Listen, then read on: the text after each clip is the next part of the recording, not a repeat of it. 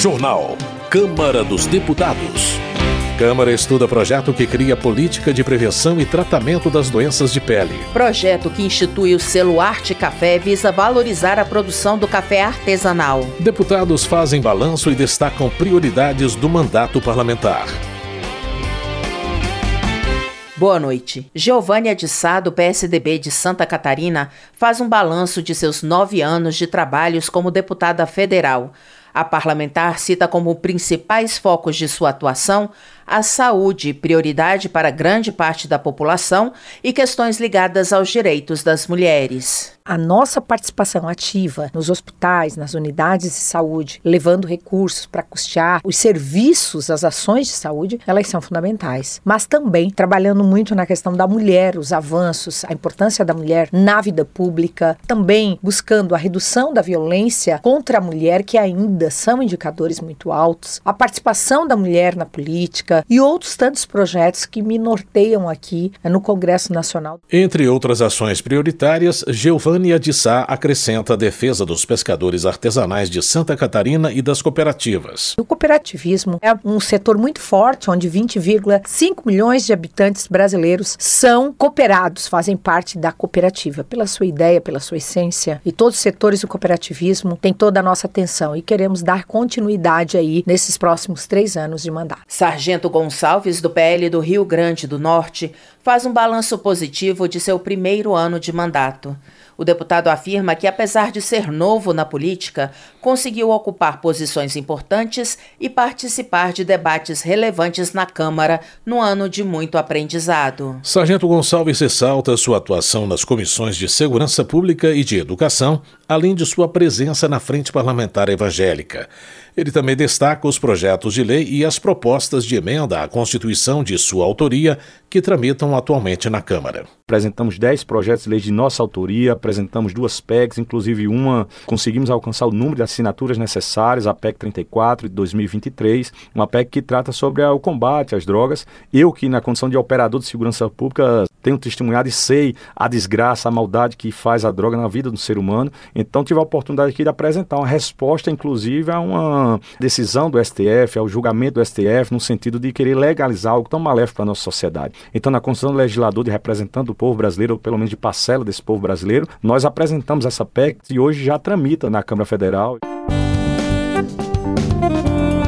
Desenvolvimento Regional. Gabriel Mota, do Republicanos, chama a atenção para os prejuízos da seca em Roraima.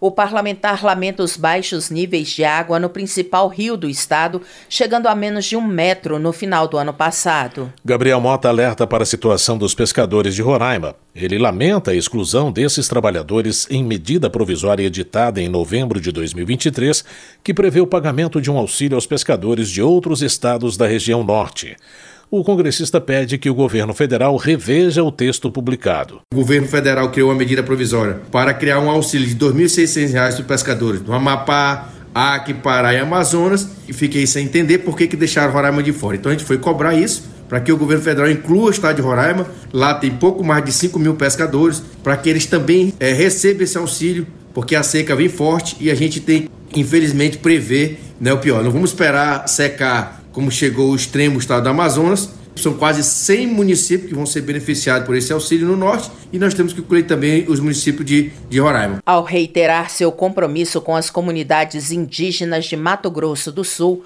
Geraldo Rezende, do PSDB, destaca a construção de uma nova unidade de saúde no município de Dourados, com consultórios equipados para exames de raio-x e ultrassonografia, e também celebra a destinação de recursos para resolver o problema da falta de água na região.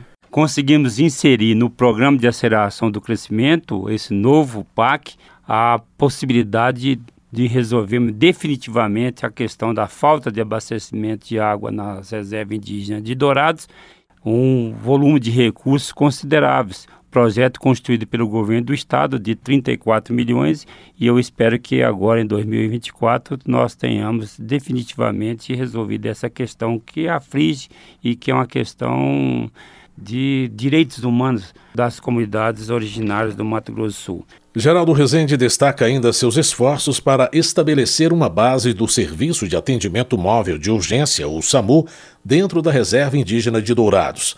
O deputado espera que esses projetos sirvam de modelo e possam ser replicados em outras comunidades indígenas em todo o país. Luiz Nishimori, do PSD do Paraná, ressalta que a causa municipalista é uma prioridade de seu mandato para fazer a ponte entre os anseios da população e o governo federal. Luiz Nishimori informa que já viabilizou cerca de 450 milhões de reais para as obras do contorno sul metropolitano de Maringá.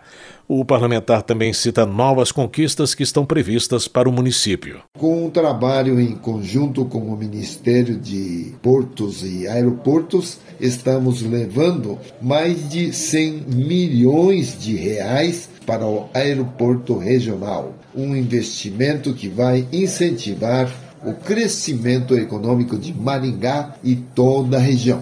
Também estamos intermediando a instalação do Instituto Federal de Tecnologia do Paraná no município. Outra novidade é a destinação de 2 milhões de reais de minha emenda para o Parque Alfredo Niffer. Transportes. Alexandre Guimarães, do Republicanos do Tocantins, destaca o empenho da Frente Parlamentar em defesa da duplicação da BR-153, também conhecida como Belém-Brasília. O deputado ressalta a importância de melhorar a infraestrutura dessa rodovia, que enfrenta desafios significativos, como o intenso tráfego e a geografia acidentada. Alexandre Guimarães explica que a atual situação da BR-153 representa riscos à segurança dos motoristas. Segundo o parlamentar, a melhoria das condições da via tornou-se uma questão de saúde pública, além de ser crucial para facilitar o escoamento de produções em todo o país. A BR-153 é uma das principais vias de acesso à região central do Brasil, sendo uma rodovia de grande importância para o transporte de carga e passageiro. Tem hoje em seu modal rodoviário a importantíssima participação na produção de bens e serviços. A BR-153 possui um vasto corredor que permite o acesso a portos e aeroportos, permitindo ao país a participação econômica com exportação e importação de mercadorias, que são transportadas para os diversos rincões do território nacional. Agricultura Avança na Câmara o projeto de lei que cria o selo Arte Café, que visa valorizar o trabalho dos cafeicultores artesanais. O repórter Luiz Cláudio Canuto traz mais informações sobre a proposta. A Comissão de Agricultura da Câmara aprovou o projeto que cria um selo para cafés produzidos e processados de maneira artesanal, o selo Arte Café.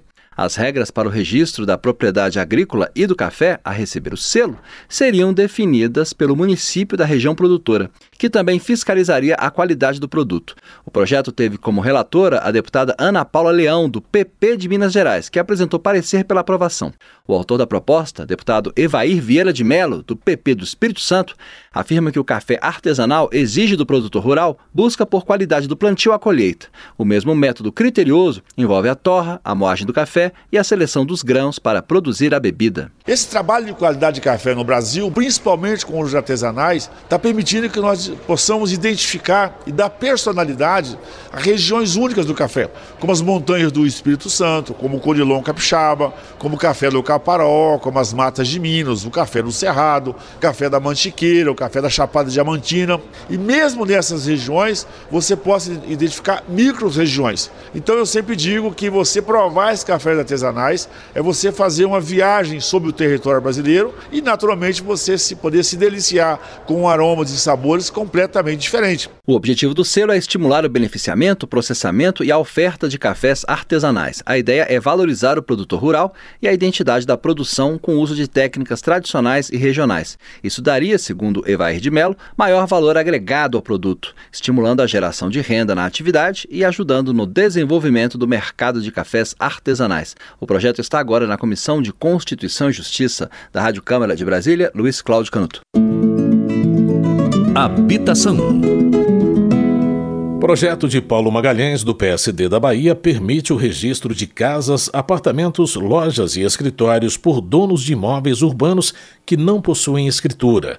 O deputado explica que a medida cria o Programa Nacional de Regularização de Imóveis Urbanos, o PRONARIM. De acordo com Paulo Magalhães, o texto considera proprietária do imóvel construído a pessoa ou empresa que tiver documentos públicos ou particulares que certifiquem ou declarem a aquisição do imóvel. As prefeituras poderão conceder o chamado título de legitimação, que deverá ser registrado no cartório de imóveis da comarca. Esse título vai servir para transferir o domínio do imóvel do município para a pessoa ou empresa. Se olharmos a lei da emancipação dos municípios, observamos que, ao criá-los, ela cuidou de traçar as áreas limítrofes e a sede político-administrativa, porém deixou de fora a regularidade patrimonial dos imóveis urbanos.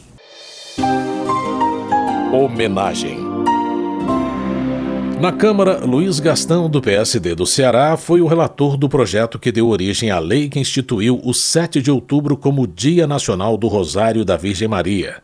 A data escolhida é a mesma em que a Igreja Católica celebra o Dia de Nossa Senhora do Rosário. Luiz Gastão comemora a transformação da iniciativa em lei, destacando a importância da data para os católicos que vivem no Brasil. O objetivo dessa lei é fazer com que nós católicos não só pudéssemos referenciar a presença de Nossa Senhora nas nossas vidas, mas também a Nossa Senhora, que é padroeira do Brasil, através de Nossa Senhora da Aparecida, já foi coroada pela Princesa Isabel.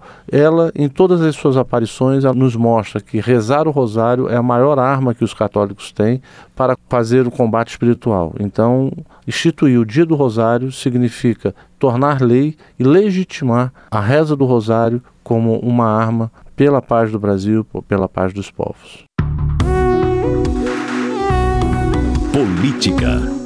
O coordenador da Frente Parlamentar em Defesa da Soberania Nacional, Patrus Ananias, do PT de Minas Gerais, explica que o objetivo do colegiado é proteger o patrimônio nacional e fortalecer a independência da política externa brasileira.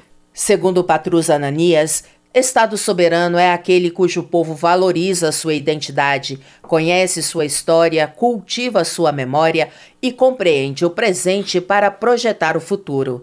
O parlamentar ressalta que a frente vai se empenhar para levar a discussão sobre o tema a toda a sociedade. O nosso compromisso é levarmos o debate da soberania, a reflexão sobre a soberania a todos os cantos do Brasil. Vamos levar o debate para as assembleias legislativas, as câmaras municipais, os movimentos sociais, escolas e igrejas que estejam abertas para esse grande debate. Vamos pensar sempre: soberania é também nós debatermos e refletirmos sobre o projeto nacional brasileiro. O que nós queremos para o nosso país? Segurança Pública. Alberto Fraga, do PL do Distrito Federal, reclama da falta de ações do governo federal na área da segurança pública, uma de suas bandeiras de atuação na Câmara. Segundo o deputado, apesar das promessas de campanha, a gestão Lula não tem apresentado medidas efetivas de combate à violência no Brasil, colocando a população em risco. Presidente da Frente Parlamentar da Segurança Pública, Alberto Fraga também critica decreto do Executivo Federal que restringiu a compra de armas por parte dos chamados CACs caçadores, atiradores e colecionadores. Além disso, ele pede a volta de um ministério exclusivo para a segurança pública. Eu acho que o governo tinha que estar preocupado com a reincidência dos criminosos. A gente percebe que o crime está cada vez mais aumentando, a violência urbana. O crime organizado nem se fala, que antigamente você falava em crime organizado, só pensava no Rio de Janeiro em São Paulo. Hoje já está na Bahia, já está no Rio Grande do Norte, já está em Pernambuco, em Brasília está chegando. Ou seja, eles estão se expandindo e o governo federal não faz absolutamente nada. O que eu sugiro ao presidente Lula é que que recrie o Ministério da Segurança Pública, que foi um desejo antigo da nossa Frente Parlamentar da Segurança Pública, para poder melhorar a segurança pública no país. Júlia Zanata, do PL de Santa Catarina, reitera sua defesa pelo uso de armas de fogo para legítima defesa. Ela afirma que sua intenção é proporcionar segurança jurídica e assegurar o cumprimento adequado das normas estabelecidas pelo Estatuto do Desarmamento.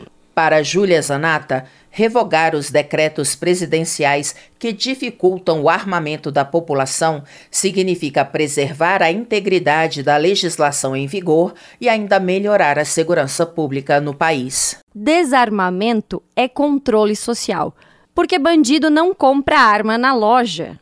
Bandido não depende da lei para comprar arma. Então, quando você fala em desarmamento, é para desarmar o cidadão que compra uma arma para defender a sua família, a sua propriedade, a sua dignidade, a sua vida. Porque estamos vendo a criminalidade aumentar cada dia mais, porque os bandidos estão à solta no Brasil com uma política de segurança pública do governo Lula que é leniente com a criminalidade. Saúde. Augusto Coutinho, do Republicanos de Pernambuco, defende a aprovação do projeto de sua autoria que acaba com o prazo de validade dos laudos médicos que atestam o diabetes mellitus tipo 1.